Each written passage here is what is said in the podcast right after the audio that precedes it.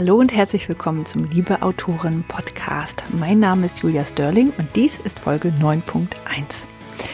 Heute habe ich Isabella Benz bei mir zu Gast und wer ganz genau aufgepasst hat, der ähm, und vielleicht auch schon regelmäßiger Hörer ist oder Hörerin, ähm, wird gemerkt haben, dass ich in der vergangenen Woche keinen Podcast veröffentlicht habe. Und äh, ich musste äh, selber ein bisschen schmunzeln, weil es ist ganz oft so bei Podcasts, dass ähm, die nach der Folge sieben oder acht äh, abbrechen, weil die, die Podcaster dann keine Lust mehr haben. Ähm, oder dass ja irgendwie das Projekt, Projekt ihnen doch nicht liegt. Und äh, ich habe aber nicht äh, diesen Podcast abgebrochen, sondern es war einfach tatsächlich so, dass ich durch die aktuelle Situation, in der wir uns befinden und mit zwei Kindern im Homeschooling zu Hause, einfach keine, ähm, keine Zeit hatte, Interviews aufzunehmen, beziehungsweise auch keine Ruhe und auch keine Internetbandbreite zum Teil. Und äh, deswegen, ähm, ja, habe ich das jetzt äh, zwei Wochen rausgezogen. Das äh, Interview mit Isabella hatte ich schon. Und äh, auch das nächste Interview wird erst in zwei Wochen erscheinen.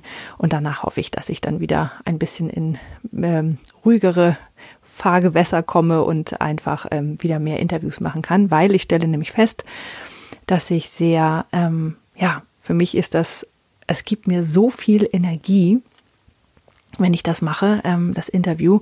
Und äh, mein Mann sagte neulich, als ich das ähm, dann doch mal ein Zeit hatte, ein Interview aufzunehmen, ähm, hinterher sagte, das solltest du öfter machen, weil du kommst als anderer Mensch da raus. Und so ist es tatsächlich. Wenn man sich als Autorin mit anderen Autorinnen unterhalten kann, ist das einfach wunderschön und äh, gibt Kraft und Energie. Und das ist ja unser aller Lieblingsthema. Und deswegen ist das so schön. Ja, das Interview mit Isabella Benz hat mir auch sehr, sehr viel Kraft gegeben, weil es einfach so schön ist, sich mit ihr zu unterhalten. Und ich habe ähm, einiges gelernt, ähm, also auch nochmal übers Plotten.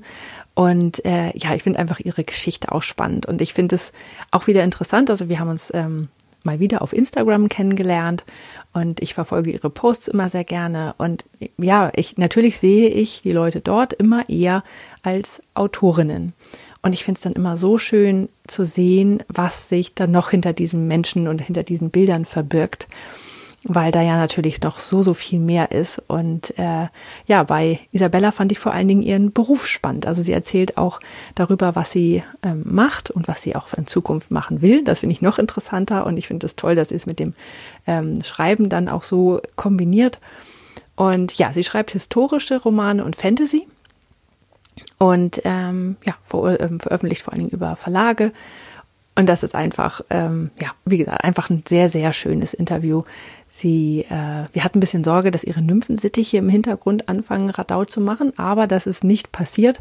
Ich finde es fast ein bisschen schade, weil das ähm, macht das Bild noch runder, weil die sind nämlich auch ganz oft in ihren Instagram-Stories vertreten, die Nymphensittiche. Und das finde ich immer sehr lustig. Also ich hatte fast ein bisschen auf Nymphensittich-Geschrei äh, gehofft, aber gut, dem war nicht so. Ähm, ja, also wir haben ein, ein sehr, sehr schönes Interview geführt. Wenn du mehr über Isabella wissen willst, dann sagt sie es auch nochmal am Ende. Aber kannst du auch auf ihrer Internetseite nachschauen ähm, oder auf Instagram, Facebook und Twitter findest du sie auch.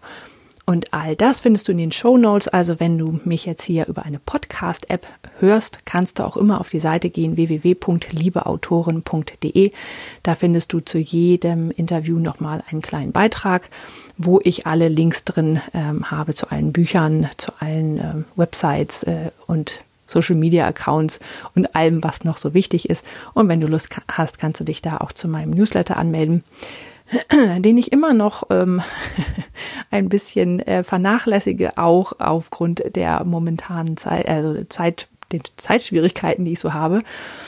Mm, ja, aber das, äh, das, da kommt noch was. Ich verspreche es. Ähm, und danke an alle, die sich schon angemeldet haben. Ich, es kommt noch mehr von mir, ganz, ganz doll versprochen. Ähm, also ja, im Moment findest du vor allen Dingen die Interviews auf den Seiten. Ja, das war's erstmal zum Thema, ähm, ja, wo du, wo du noch Sachen findest über mich und uns und den Podcast. Und jetzt wünsche ich dir aber erstmal ganz viel Spaß bei dem Leserinnen-Interview mit Isabella Benz. Heute habe ich Isabella Benz bei mir im Interview und ich freue mich sehr, dass wir endlich miteinander sprechen können. Herzlich willkommen. Ja, vielen Dank, liebe Julia. Ja, ähm, wie immer würde ich gerne anfangen, äh, dass du dich kurz vorstellst und so ein bisschen von deiner Schreibgeschichte erzählst. Mhm. Ja, mein Name hast du ja schon genannt. Ich bin Isabella Benz. Ich bin ja mittlerweile 30 Jahre alt und habe mit äh, grob zehn Jahren, vielleicht waren es auch mit neun Jahren, ich weiß nicht mehr ganz genau, mit Schreiben angefangen. Damals ja, war das so ein bisschen ein, ich will auch mal eine Geschichte schreiben. Ich habe schon in meiner Grundschulzeit super viel gelesen. Ähm, ja, Klassiker, auch mit Harry Potter dann. Und äh, ein Buch, das mich auch sehr beeinflusst hat, war Die unendliche Geschichte von Michael Ende. Und das waren also Sachen, ähm, wo ich dann immer dachte, hm, eigentlich will ich selber so in die Fantasy-Welt reisen. Und der erste Roman war dann auch tatsächlich, da hieß die Protagonistin Isabella, die auf eine Reise zu einem Einhorn mit Fantasy-Welt und Pipapo geht. Ähm, ja, das habe ich dann geschrieben, bis ich etwa 14 war, also habe relativ lang an diesem Roman gearbeitet. Habe dann zwischendurch natürlich auch die Protagonistin mal irgendwann umbenannt, weil ich dann irgendwie doch merkte, hm, vielleicht ist das nicht so geschickt, wenn ich mich da selber rein projiziere. Und ja, das war dann mit 14 ein 500 Seiten Manuskript, das, ähm, wo ich dann irgendwie dachte, hm, eigentlich wäre es schon auch cool, sowas zu veröffentlichen. Und ich hatte mich dann mal ein bisschen im Internet umgeschaut, was es da so für Möglichkeiten gibt. Das stand dann zwischendurch auch mal auf einer Homepage, die ja Geschichten kapitelweise veröffentlicht hat. Und über diese Homepage bin ich dann auf ein Internetforum gestoßen, das viel mit Kritik gearbeitet hat, also wo Texte tatsächlich sehr intensiv kritisiert wurden. Und ich glaube, dieses Forum war mit einer der Hauptgründe, warum ich beim Schreiben drangeblieben bin. Da gab es dann nämlich eine ähm, Autorin, also die das als Botschaft gemacht hat, ähm, die mich so ein bisschen unter ihre Fittiche genommen hat und mir sehr, sehr viel erklärt hat. Und daraufhin bin ich auch tatsächlich hergegangen und habe diese Geschichte nochmal neu geplottet, nochmal neu geschrieben. Äh, so ein bisschen mein Ewigkeitsbaby. Also ich arbeite auch jetzt noch zum Teil dran. Ich weiß nicht, ob es jemals veröffentlicht wird. Ich weiß auch nicht, wie viele Versionen es davon schon gibt. Das müsste ich mal nachzählen. Ähm, aber ja, das ist sowas, das hat mich dann begleitet. Auch vor allem ähm, die Kritik hat mir sehr, sehr geholfen. Ich habe da viel von gelernt und ähm, bin dann ja dazu übergegangen, auch mal Kurzgeschichten zu schreiben, mich da ein bisschen auszuprobieren. Habe dann mit 16 erste Kurzgeschichten in Zeitschriften veröffentlicht und einen Kurzroman dann mit 19 und bin dann 2012 zu einer Agentur gekommen mit diesem Fantasy-Roman tatsächlich. Ähm, und das war aber ja schon zu einem Zeitpunkt, wo irgendwie Fantasy gilt ja generell immer ein bisschen als schwierig. Oder ja, es gibt immer wieder Stimmen, die sagen, Fantasy sei schwierig zu vermitteln. Und das war dann auch so, dass die Agentur eben meinte, hm, willst du es nicht mal ein bisschen mit was Historischem versuchen? Da dachte ich so, ja, generell, ich meine, geschichtlich interessiert bin ich auf jeden Fall. Schauen wir mal, ob mir da irgendwas einfällt. Und ja, dadurch entstanden die Dämonen von Lorch. Und den Roman hat meine Agentur ja dann tatsächlich an den Amianus Verlag vermittelt bekommen. Das war auch eine sehr gute Zusammenarbeit ähm, der Amianus Verlag, das ja, habe ich mich wirklich wohlgefühlt. Die haben auch viel immer auf Messen gearbeitet und da die Autoren eingespannt. Und deswegen habe ich mit denen auch noch einen zweiten Roman gemacht. Das war Tod einer Hofdame. Der kam dann 2017 raus. Und dazwischen habe ich noch, als wir Charleston tanzten, bei Ulstein Forever veröffentlicht. Das ist ein Roman, der in Berlin spielt. Da hat mich mein Studium ein Semester lang hingeführt und das hat mir sehr, sehr gut gefallen. Und dann dachte ich, ja, so Berlin in den 20er Jahren. Ich weiß, gibt es auch schon einiges, aber ich wollte dann trotzdem auch noch mal eine Geschichte drüber schreiben. Und ja, da ist als wir Charleston draus entstanden. Mhm. Als wir Charleston tanzen draus entstanden. So. das ist aber ein komplizierter Satz. er reimt sich fast. Ähm, genau, und das, äh, das waren jetzt bisher äh, deine Romane und das war also 2017 alles? Ähm, nee, die Dämonen sind 2014 ähm, mhm. rausgekommen, mhm. als wir Charleston tanzen 2015 und Tod eine Hofdame dann 2017, genau. Okay. Und dann? ja, äh, ich habe ähm, 2017 mein Examen gemacht. Ähm, also Tod einer Hofdame ist erst ein bisschen später rausgekommen. Das kam dann im Mai und ich habe im Februar, Januar, Februar habe ich Examen gemacht. Und dieses Examen war relativ anspruchsvoll. Da habe ich ein Jahr mich darauf vorbereiten müssen. Das ist auch normal bei uns, also das kirchliche Examen. Und ja, das war was, weiß nicht, im Nachhinein würde ich es, glaube ich, nicht mehr machen, aber ich habe in dem Jahr ähm, tatsächlich Pause vom Schreiben gemacht. Und nach dem Jahr habe ich eine ganze Weile gebraucht, um wieder ins Schreiben reinzukommen. Ich habe dann natürlich wieder mit meiner Fantasy-Geschichte angefangen, die nochmal neu zu schreiben. Das ist irgendwie dann Back to the Roots. Und ja, das war dann irgendwie so 2018, würde ich sagen, da war ich wieder einigermaßen im Schreiben drin. Und ja, seitdem gucke ich ein bisschen, ob ich wieder eine Agentur finde. Also ich hatte mich zwischenzeitlich von meiner Agentur getrennt, nicht weil es schlecht lief, sondern weil die Agentur einen anderen Schwerpunkt gesetzt hat. Also die haben gesagt, sie möchten sich schwerpunktmäßig mehr auf Frauenliteratur konzentrieren. Wo ich irgendwie dachte, na ja, mein Schwerpunkt liegt halt Fantasy, historisch, Jugendbücher. Also so ganz verorten kann ich mich da nicht. Und dann haben wir gesagt, ja, dann bringt das eigentlich nichts. Dann, ja, also die Zusammenarbeit wurde beidseitig dann gekündigt, war auch überhaupt kein Problem. Und ja, mittlerweile suche ich halt wieder nach einer Agentur, die dann auch tatsächlich meine Genre vermittelt und ja, schaue aber auch immer mal wieder, ob ich meine Geschichten nicht irgendwie bei kleinen Verlagen unterbekommen kann. Und ja, genau, ja, so sieht es gerade aus. Aber das heißt, äh, du hast jetzt nicht seit 2018 an deiner Fantasy-Geschichte geschrieben, sondern du hast auch schon noch andere Sachen gemacht. Genau, genau. Also das war der Einstieg 2017 im März mit dieser Fantasy-Geschichte und ich habe dann ab 2018 wieder auch andere Projekte ausprobiert. 2018 im, also ich schreibe meistens im November meine Romane.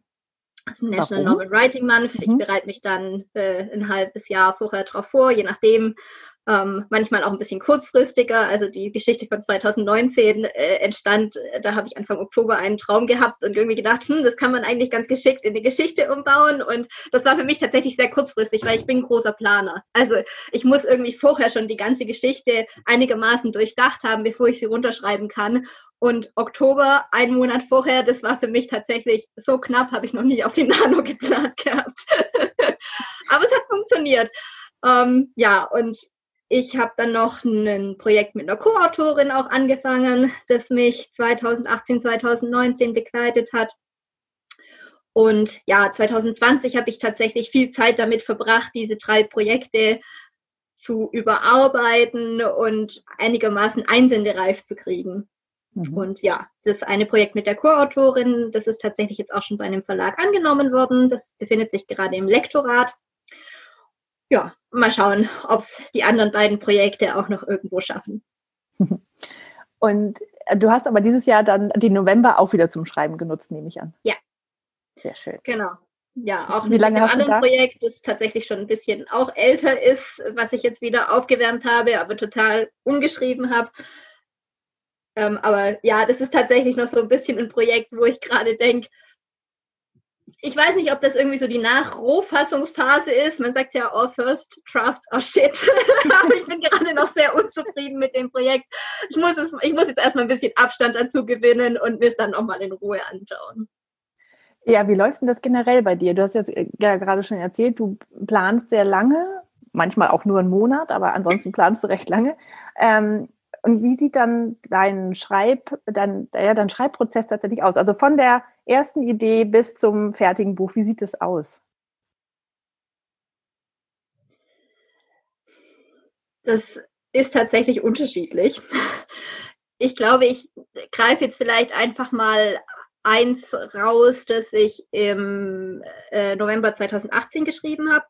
Da lief es so, ich hatte im September eine Idee im Urlaub. Da waren wir auf Teneriffa ähm, und da hat mich der Loro Park und vor allem sein Engagement in Bezug auf den Schutz der Artenvielfalt äh, sehr inspiriert. Und ja, ich habe dann eine Geschichte, Urban Fantasy Geschichte, mir überlegt in diesem Urlaub, wo es um Einhörner, Drachen, Nixen und Phönixe geht und ähm, dass die eben bedroht sind, wie viele andere Arten ja auch bei uns auf der Welt und ich habe dann weiter daran gearbeitet, dass ich mir erstmal überlegt habe, ähm, welche Figuren könnten da irgendwie eine Rolle spielen. Äh, war dann schnell auch dabei, dass ich irgendwie gesagt habe, ich hätte gerne eine Geschichte, die in Richtung Hunter-Stories geht, also so ähm, Buffy-mäßig. Mhm. Und das waren so diese Grundlagen, die ich dann zusammengenommen habe. Mm, und dann sind es eigentlich viele einzelne Elemente, die einem oder die mir dann immer erstmal kommen, die ich dann bei der Geschichte jetzt tatsächlich das erste Mal in einem Notizbuch festgehalten hatte. Eben, ja, vieles auf Teneriffa schon oder dann, als ich wieder zurück war, ähm, ist es bei mir oft so, dass ich viel rausgehen muss, um meine Ideen reifen zu lassen. Also gerade so, äh, ich bin mittlerweile 2020 dazu übergegangen, mit dem Fahrrad zur Arbeit zu fahren. Und gerade auf dieser Strecke kommen mir unglaublich viele Ideen. Und die muss ich dann irgendwie, wenn ich dann im Büro bin oder wenn ich daheim bin, ganz schnell irgendwo aufschreiben, damit sie nicht verloren gehen. Und dann setzt sich das dann peu à peu zusammen. Also es ist natürlich auch nicht so, dass man dann immer Element für Element dazu bekommt und die dann auch immer einbaut, sondern manchmal sind es natürlich auch Ideen, wo man dann sagt, nee, eigentlich passt das nicht, lass wir doch wieder weg. Und ja, bei der Geschichte war das dann so, dass ich mit der Schneeflockenmethode weitergearbeitet habe. Das mache ich auch ganz gerne. Also habe ich auch schon früher ähm, bei den Trilogien dann zum Teil gemacht.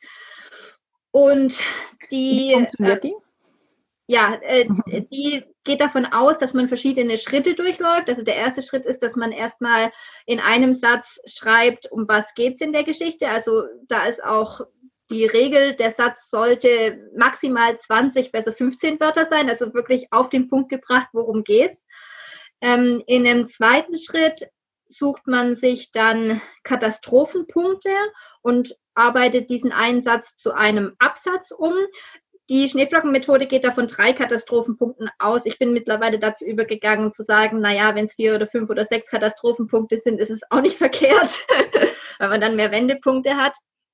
Ähm, und der dritte Schritt besteht dann darin, sich mal ein bisschen mit seinen wichtigsten Charakteren auseinanderzusetzen. Da guckt man dann Motiv, Konflikt und so weiter an und schaut auch mal, wie ist die Storyline für die Figur, aber tatsächlich auch erstmal nur in einem Absatz. Im vierten Schritt nimmt man den einen Absatz, den man aus Schritt zwei, also mit den Katastrophenpunkten erarbeitet hat und macht daraus eine Seite. Der fünfte Schritt baut auf dem dritten Schritt auf und guckt sich nochmal die Figuren an und sagt dann, man soll einmal sich ans Ende des Romans projizieren und aus der Sicht von der Figur jeweils die ganze Geschichte nacherzählen das ist ein sehr umfangreicher Schritt, den ich aber tatsächlich super hilfreich finde, weil man da schon ein Gefühl für die Figuren entwickelt und ein Gefühl, ähm, wie reagieren die auf was. Und teilweise merkt man dann auch, hm, das, was ich mir eigentlich hier zum Beispiel für meinen Antagonisten überlegt habe, macht aus seiner Sicht überhaupt keinen Sinn. Das heißt, es muss sich irgendwie ändern. Der würde da anders reagieren. Hm. Und in dem sechsten Schritt nimmt man dann wiederum die eine Seite aus dem vierten Schritt und macht daraus vier Seiten. Das kann man tatsächlich auch relativ gut schon dann als Exposé nutzen. Um, ähm, Im siebten Schritt macht man Charaktersteckbriefe und im achten Schritt eine Szenentabelle. Und ja, anhand dieser Szenentabelle wird dann die Rohfassung geschrieben. Mhm. Also du hast, du hast dann tatsächlich schon alle Szenen ähm, aufgeschrieben, weil du die einfach schon im Kopf hast, äh, beziehungsweise hast du vorher schon alle erarbeitet.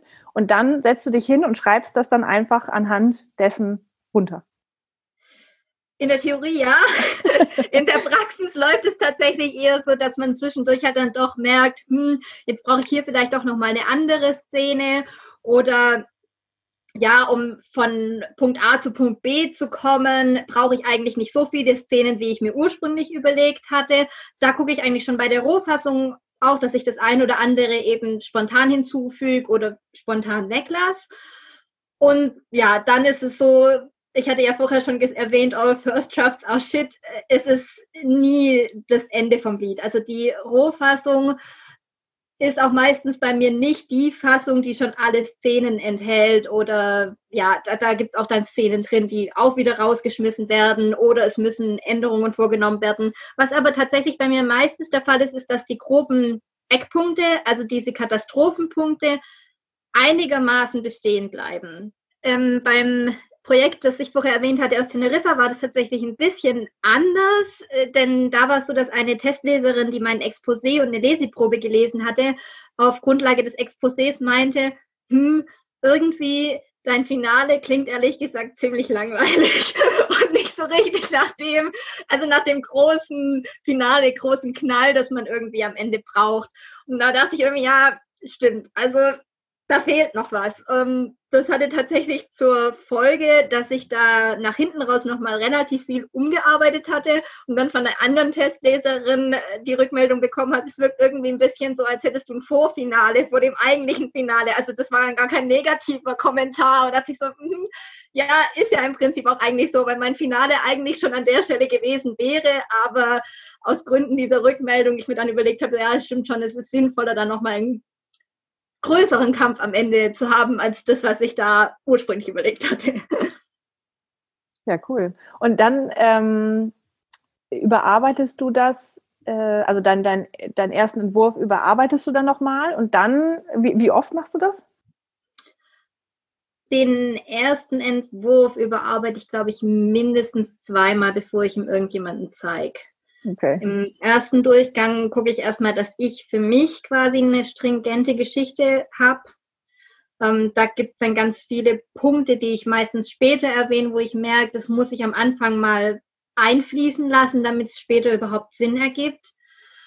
Und in dem zweiten Durchgang gucke ich dann, dass es einigermaßen ordentlich formuliert ist. Also da weiß ich auch natürlich, das muss jetzt noch nicht perfekt formuliert sein, aber ich schicke es ungern an Testleser, wenn ich den Eindruck habe, es holpert noch zu sehr. Mhm.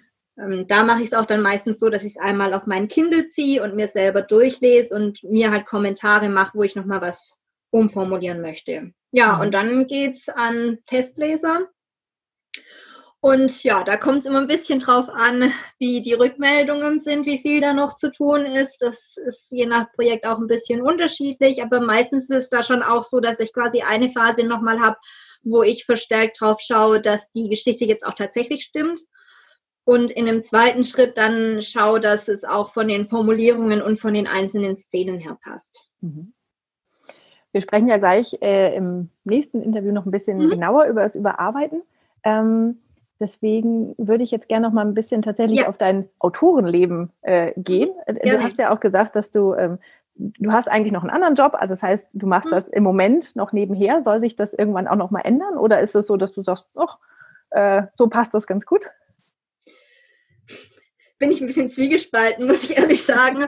ähm, einerseits ähm, finde ich es sehr herausfordernd, sich, den, sich die Schreiberei als Brotjob zu nehmen, weil man halt so sehr davon abhängig ist, dass die Leute es auch tatsächlich kaufen und lesen und dass es weiter beworben wird. Und das hat man ja auch ein Stück weit gar nicht selber in der Hand. Und ich bin jemand, der sehr gerne die Zügel in der Hand hält, was mein Leben anbelangt. Und das ist was, was bei ihm, wie gesagt, beim Autorenleben sehr schwierig ist und was mich so ein bisschen davon abschreckt zu sagen, ich möchte mich da voll drauf konzentrieren. Von dem her bin ich schon eher ein Typ, der sagt, ich möchte auf jeden Fall auch noch einen Brotjob haben, wo ich weiß, da habe ich ein sicheres Standbein. Und gleichzeitig ist es so, dass ich schon auch gerne ein bisschen mehr Zeit manchmal für die Schreiberei hätte. Ähm, ja, von dem her mal schauen. Wenn es irgendwie möglich wäre, wäre für mich eigentlich ideal, eine 50-50 Stelle zu haben. Also zu sagen, ich lebe 50 Prozent von der Schreiberei und mache 50 Prozent einen Brotjob. Ja, das ist jetzt bei mir, also ich möchte ja gerne, also ich habe Theologie studiert und möchte gerne ins Pfarramt gehen. Da ist das nicht ganz so einfach. Weil, nee, 50 Prozent. Ja, nee. Also man kann natürlich auch 50 Prozent angestellt sein als äh, Pfarrer, Pfarrerin, aber ähm, faktisch hat man da doch meistens deutlich mehr zu tun. Also es ist nicht so wie, ja, es ist kein Job, wo man sich einstempelt und ausstempelt. Mhm. Ja, äh, das ist auch spannend. Ähm, vor allen Dingen deine, die, die Fantasy-Romane und die historischen Romane, wo es ja wahrscheinlich auch durchaus mal nicht immer nur ganz sanft zugeht. Also ich finde das eine lustige Kombination mit, mit einem Fahrjob, also Fahramtsjob. Das ist ja echt schön. Ja, aber ich glaube, man kann auch viel Inspiration dann auch wieder daraus ziehen, weil man ja auch ja. ganz viel, ähm, gerade auch mit Menschen einfach erlebt. Du hast ja ganz viel Begegnungen in so einem Beruf, ja. Ja, wobei man da natürlich dann aufpassen muss, dass man Klar. nicht irgendwelche Menschen in die Geschichten tatsächlich reinnimmt. Aber das sehe ich auch so. Also ähm, ich wäre überhaupt kein Autor, der nur in seinem Kämmerchen sitzt. Das könnte ich gar nicht. Da würden mir die Inspiration total fehlen. Hm. Ja, und zum Beispiel auch, ähm, äh, bei der, diesem Lora-Park, das ist dieser Papageienpark auf Teneriffa, ne? Ja, genau. genau. Loro. Loro, ja, okay, gut. Mhm. Ähm, der hat dich ja auch inspiriert, aber im Endeffekt ist er ja gar nicht so auf die Art und Weise aufgetaucht sozusagen. Genau. So ist es ja. mit Menschen dann ja im Endeffekt auch. Genau. Das ist irgendwie vielleicht eine Art, wie die sprechen, die einen inspiriert oder irgendwie so ein Teil, so ein Bruchteil einer Geschichte, die man ja. dann irgendwie für was anderes mit einbaut und so weiter. Das ist ja bei mir oft auch das. Und wenn dann Menschen ja. fragen so, ja, ähm, baust du denn eigentlich auch jemanden ein, den du kennst, wo ich denke, nee, um Gottes Willen will ich nie machen, weil ja. das ist viel zu gefährlich, ja. Also, weil äh, das möchte ich einfach. Ich würde mich ja selbst auch nicht im Roman wiederfinden wollen, ja. Also es sei denn, es ist irgendwie, es gefällt mir, aber es ist, ja, es ist, es ist schwierig. Also da, mhm, mhm. deswegen, ja, kann ich schon verstehen. Ja, ich denke auch, man, man äh, nimmt sich eher Aspekte, die einen dann halt inspirieren und baut dann ganz viel drumherum. Und das ist ja eh, also bei mir ist es meistens so, der erste Funke führt dann meistens zu was ganz anderem. Mhm. Also ja. auch diese Geschichte mit dem, mit dem Traum, äh, den ich da im Oktober hatte, das war am Ende natürlich nicht so, dass ich diesen Traum zu einem Roman verarbeitet hatte, sondern da gab es einzelne Aspekte und viele von diesen Aspekten sind auch gar nicht, nicht mehr vorgekommen in der Geschichte am Ende, aber das war quasi so der Funke, der diesen Roman dann inspiriert hat. Ja. Wer ist denn ähm, von deinen Charakteren, die du bisher so hattest in deinen Büchern, wer ist denn da dein, dein Lieblingscharakter und warum? äh, gerade tatsächlich ähm, eine Figur aus dem Roman mit den Einhörnern, ähm, mhm. Weil sie einerseits, ja, sie hat so ein bisschen was Freches, Eigenständiges, Starkes an sich, ähm, aber ich mag auch ihre Schwächen sehr gerne und also ich spoilere jetzt vielleicht nicht zu viel, äh, sie ist pferdescheu und ich bin total der Pferde nah, aber ich finde diesen Kontrast, ich schreibe den so gerne, also ihre Angst vor Pferden, das ist irgendwie was, ähm, was mir sehr viel Spaß macht zu beschreiben, wo ich irgendwie denke, da ja, kann ich tatsächlich einfach mal ein Kontra zu mir selber geben und das mag ich lustigerweise lieber als die Figuren, die mir ähnlicher sind. Mhm. Ja, spannend. Ist das die Geschichte von 2014 oder ähm, die, die, die, nee, nicht, nicht 2014, die, wo du 14 warst? Nee, ähm, nee, nee, nee, nee. sondern das die ist die von 2018. ist tatsächlich immer noch sehr ähnlich wie ich, also, aber okay. das ist auch nicht mein Liebling. nee, das ist die Figur, die äh, auf dem Loro-Park basiert. Okay, gut, okay. Genau, gut. Ja. Ja, wenn, wenn, mehrere Geschichten mit Einhörnern, ja, dann wird es langsam. Ich meine, ich habe auch hier ständig Einhörner zu Hause. Ich habe eine sechsjährige Tochter. Ah, sehr viele Einhörner. Aber ist schon ja, schön. Einhörner sind doch was Tolles. Äh, ja, finde ich auch. Auch wenn meine Figur dem nicht zustimmen würde. ja, wenn man Angst vor Pferden hat, ist natürlich auch schlimm. Wie, wie bist du denn das Schreiben gewachsen? Was hast du daraus gelernt für dich? Ich glaube, ich habe auf jeden Fall ein härteres Fell bekommen und kann durch die Schreiberei generell besser mit Kritik umgehen. Also das gilt natürlich nicht für sämtliche Lebenslagen. Es gibt immer Lebenssituationen, in denen ich mal auch nicht mit Kritik umgehen kann, wo ich irgendwie denke, nee, das kann ich jetzt gerade einfach nicht hören. Aber tendenziell würde ich sagen, ich habe da auf jeden Fall für mich einen Umgang gefunden, Kritik einmal aufzunehmen, wirken zu lassen, mich auch nicht sofort direkt dagegen zu stellen, sondern dann nochmal in einer ruhigen Minute auch einfach darüber nachzudenken mm, und ja, zu schauen, was trifft denn jetzt für die Kritik, ähm, an der Kritik tatsächlich zu, was trifft vielleicht auch nicht zu und was trifft vielleicht auch zu, ist mir aber eigentlich egal. Und das zu differenzieren, da hat mir die Schreiberei auf jeden Fall sehr bei geholfen. Mhm. Ja, das ist auch wirklich was Schönes, was man fürs ganze Leben mitnehmen kann. Ne? Mhm. Ja, schön. Ähm, ja, wie stehst du denn zum Beispiel mit deinen Lesern im, im Austausch? Ja, hauptsächlich momentan natürlich, Corona-bedingt äh, durch ja. Social Media. Ähm, da ist für mich tatsächlich die liebste Plattform Instagram. Da haben wir uns ja quasi auch getroffen. Mhm. Und ähm, ja, da interagiere ich gerne über Beiträge. Ich kommentiere auch selbst super gerne Beiträge von anderen Autorinnen oder auch von Lesenden, wenn die ähnliche Bücher gelesen haben wie ich. Und da gibt's dann auch immer mal wieder Kontakt über die ja, wie nennt sich das, die privaten Nachrichten? Ja, ja, irgendwie, genau. ja, diesem internen Bereich auf jeden Fall. Und ja, da gibt es eigentlich immer mal wieder ganz nette Gespräche. Hm, schöner fand ich es früher auf Messen. Das ist einfach nochmal ein bisschen was anderes, finde ich, wenn man persönlich mit Leuten sprechen kann, wobei es da ja meistens, das ist zumindest meine Erfahrung gewesen, von den Messen mit dem Amianus Verlag, noch nicht Leser sind, mit denen man mehr im Kontakt steht. Also Personen, ah, okay. die eben dann an den Stand kommen, äh, Interesse haben, dann in der Regel an historischen Romanen, wenn sie beim Amianus Verlag am Stand waren.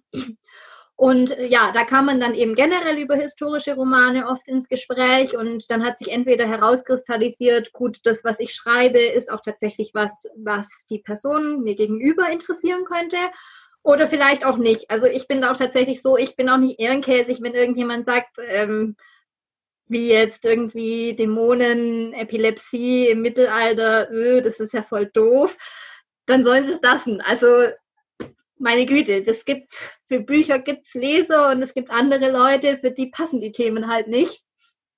Um, ähm, und mir ist es lieber, es liest jemand, der auch wirklich sagt, ich kann damit was anfangen und mir gefällt es, ich habe da Spaß drin, als jemand, der sagt, eigentlich ist das vom Thema her schon gar nicht meins. Ja. Ja, das stimmt. Das finde ich ja so schön. Das, ist, das, das war etwas, was ich lernen musste. Ähm, dass es für meine Bücher gibt es Leser und es gibt auch mhm. Leser, denen das halt überhaupt nicht gefällt. Und selbst wenn sie zum Beispiel auch im Liebesroman-Genre lesen, kann es auch sein, ja. dass sie meine Bücher nicht gefallen und mein Schreibstil nicht gefällt oder wie auch immer. Und das ist vollkommen okay. Ja. Es gibt trotzdem genug Leser für jeden. Man muss sie nur finden. Ja. ja, genau. Ja, ja. Ja, die schönsten Erlebnisse sind dann immer so Sachen. Ich habe einmal äh, mit einer älteren Dame mich am Amianus Verlagsstand unterhalten äh, und die meinte dann, lesen Sie doch mal den ersten Absatz Ihres Buches. Und dann habe ich gesagt, okay. Ich aufgeschlagen, habe ich den gelesen, dann sagte sie, ja, ist gekauft, gefällt mir. das war, ja, sowas ist dann immer sehr schön, wenn man dann schon merkt, okay, die Leute haben sich aber auch tatsächlich kurz damit auseinandergesetzt, eben auch gerade mit so Fragen, ist der Schreibstil für mich eigentlich passend? Ähm, und entscheiden dann auf Grundlage dessen, ob sie es kaufen wollen oder nicht. Ja, und ich glaube, manchmal ist es auch tatsächlich, ähm, dadurch, dass du das vorgelesen hast, ne, ist mhm. das dann nochmal eine ganz andere emotionale Bindung, die sie dann mhm. in dem Moment ähm, damit verknüpfen, ja, weil das ist, äh, dann haben sie ein Gesicht dazu, sie haben deine Stimme dazu. Wahrscheinlich ist es mhm. auch so dieses, wird die, während sie es gelesen hat, deine Stimme im Kopf gehabt haben. Und das ist halt auch ja. toll, ja. Mhm. Also das ja. finde ich schön. Mhm. Ähm, so zum Abschluss, was liest du denn selber? Ich lese am liebsten äh, Fantasy, Krimi und historische Romane, also tatsächlich auch das in der Richtung, ich, also das, worüber ich auch schreibe. Mhm. Ähm, abgesehen vom Krimi. Krimi ist, ich habe es zwar mit Tod einer Hofdame mal ein bisschen versucht, Richtung Krimi zu gehen. Es ist doch wieder mehr Richtung Thriller, glaube ich, geraten. äh, die Dämonen von Leuch sind auch eher ein Thriller. Ähm, aber ja, ansonsten Fantasy und historische Romane, das lese ich gerne, das schreibe ich gerne. Und da gibt es natürlich auch Bücher, die mir besser gefallen als andere. Ähm, aber ja, da fühle ich mich meistens zu Hause in den beiden Genres. Ja, wie ist denn das eigentlich? Also ich habe festgestellt, mein, ähm, mein Leseverhalten hat sich stark verändert, seit ich selbst ähm, Bücher veröffentliche. Also geschrieben habe ich ja schon ganz lange, aber tatsächlich mhm. das Veröffentlichen, mhm. weil ich einfach ich kann dann nicht mehr so ganz doll abschalten, wie ich es früher konnte, weil ich, mhm. äh, weil ich immer die Geschichte so ein bisschen analysiere. Und wenn ich merke, oh, das gefällt mir jetzt nicht, weil ich denke, warum gefällt mir das jetzt nicht? Oder das gefällt mir besonders gut, und denke ich, warum? Und das, mhm. merke, also das ist so schade. Auch bei, bei Fernsehserien geht mir das zum Teil so, wo ich denke, ah, wie haben sie das denn jetzt gelöst? Und wie machen, ich denke, oh nein. ist das bei dir auch so? Oder ist das, kannst du da noch völlig eintauchen in diese Welt? ist von Buch zu Buch unterschiedlich. Ich habe aber tatsächlich mittlerweile eher einen Ansatz gefunden, dass ich es während dem Lesen hinkriege und mich dann danach, ähm, dass ich mir danach darüber Gedanken mache. Hm. Vor allem meistens, wenn ich sage, das gefällt mir. Warum gefällt es mir? Wenn es mir nicht gefällt, reißt es mich eh schon raus. Und da weiß ich auch meistens sehr, sehr schnell, warum es mir nicht gefällt. Und da muss ich nicht so lange drüber nachdenken. Während, äh, wenn ich merke, da bin ich jetzt voll drin aufgegangen in dem Roman, den klappe ich dann zu und überlege mir, was hat für mich daran jetzt funktioniert? Warum mhm. hat mir das so gut gefallen? Mhm. Und das gibt es schon auch immer wieder. Also nicht bei jedem Roman, aber ich habe gerade jetzt ähm, 2020 vergleichsweise viel gelesen. Also davor bin ich immer nur auf 20 Bücher oder so im Jahr gekommen. Das äh, ist immer ein bisschen, es ist sehr schwierig, parallel zum Arbeiten, Schreiben auch noch zu lesen. Ja. Aber dieses Jahr lief es relativ gut, einfach weil ich oft abends dann nicht den Fernseher angemacht habe, sondern mir ein Buch geschnappt habe. Und ja, da waren einige dabei, wo ich tatsächlich abtauchen konnte. War, es waren nicht alles Highlights, ähm, aber trotzdem so, dass ich sage, da konnte ich für mich abschalten. Und das ist schon was, was ich, glaube ich, dieses Jahr erst wieder neu für mich auch entdeckt hatte. Also was du beschreibst, das hatte ich tatsächlich mit ähm, 14 schon. Ähm, und das hat mich auch in eine relativ lange Leseflaute geführt.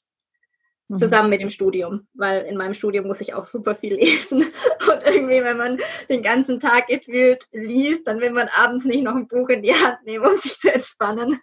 Ja, und vor allem das Lesen im Studium ist ja auch noch, das ist ja tatsächlich ein analysierendes Lesen. Ja, eben, das kommt auch noch dazu. Anstrengend, ja. Mhm, mhm. ja.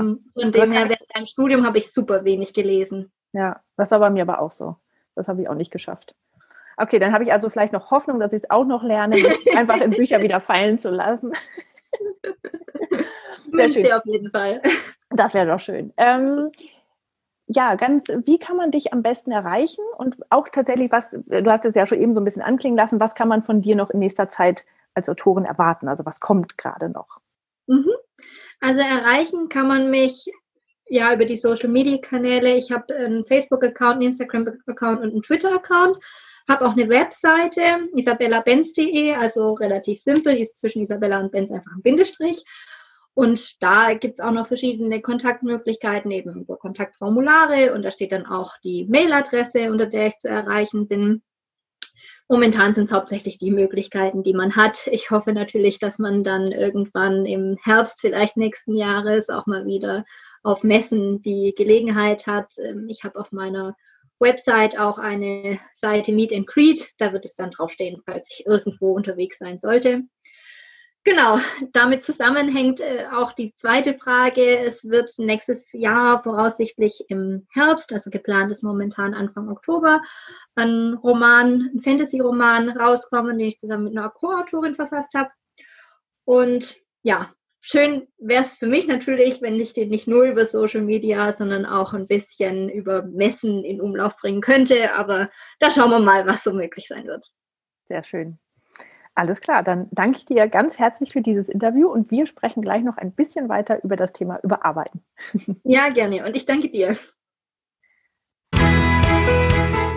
Wenn du Lust auf mehr Interviews mit tollen Autoren hast, dann schau am besten auf der Website www.liebeautoren.de vorbei. Dort findest du alle Interviews mit Links zu den Büchern der Autorinnen. Außerdem kannst du dort deine E-Mail-Adresse hinterlassen und erfährst immer gleich, wenn es ein neues Interview gibt. Du findest mich und den Podcast auch auf Instagram unter Autorin Julia Sterling oder auf Facebook. Ich freue mich immer über Nachrichten sowie Ideen und Anregungen. Vielen Dank fürs Zuhören.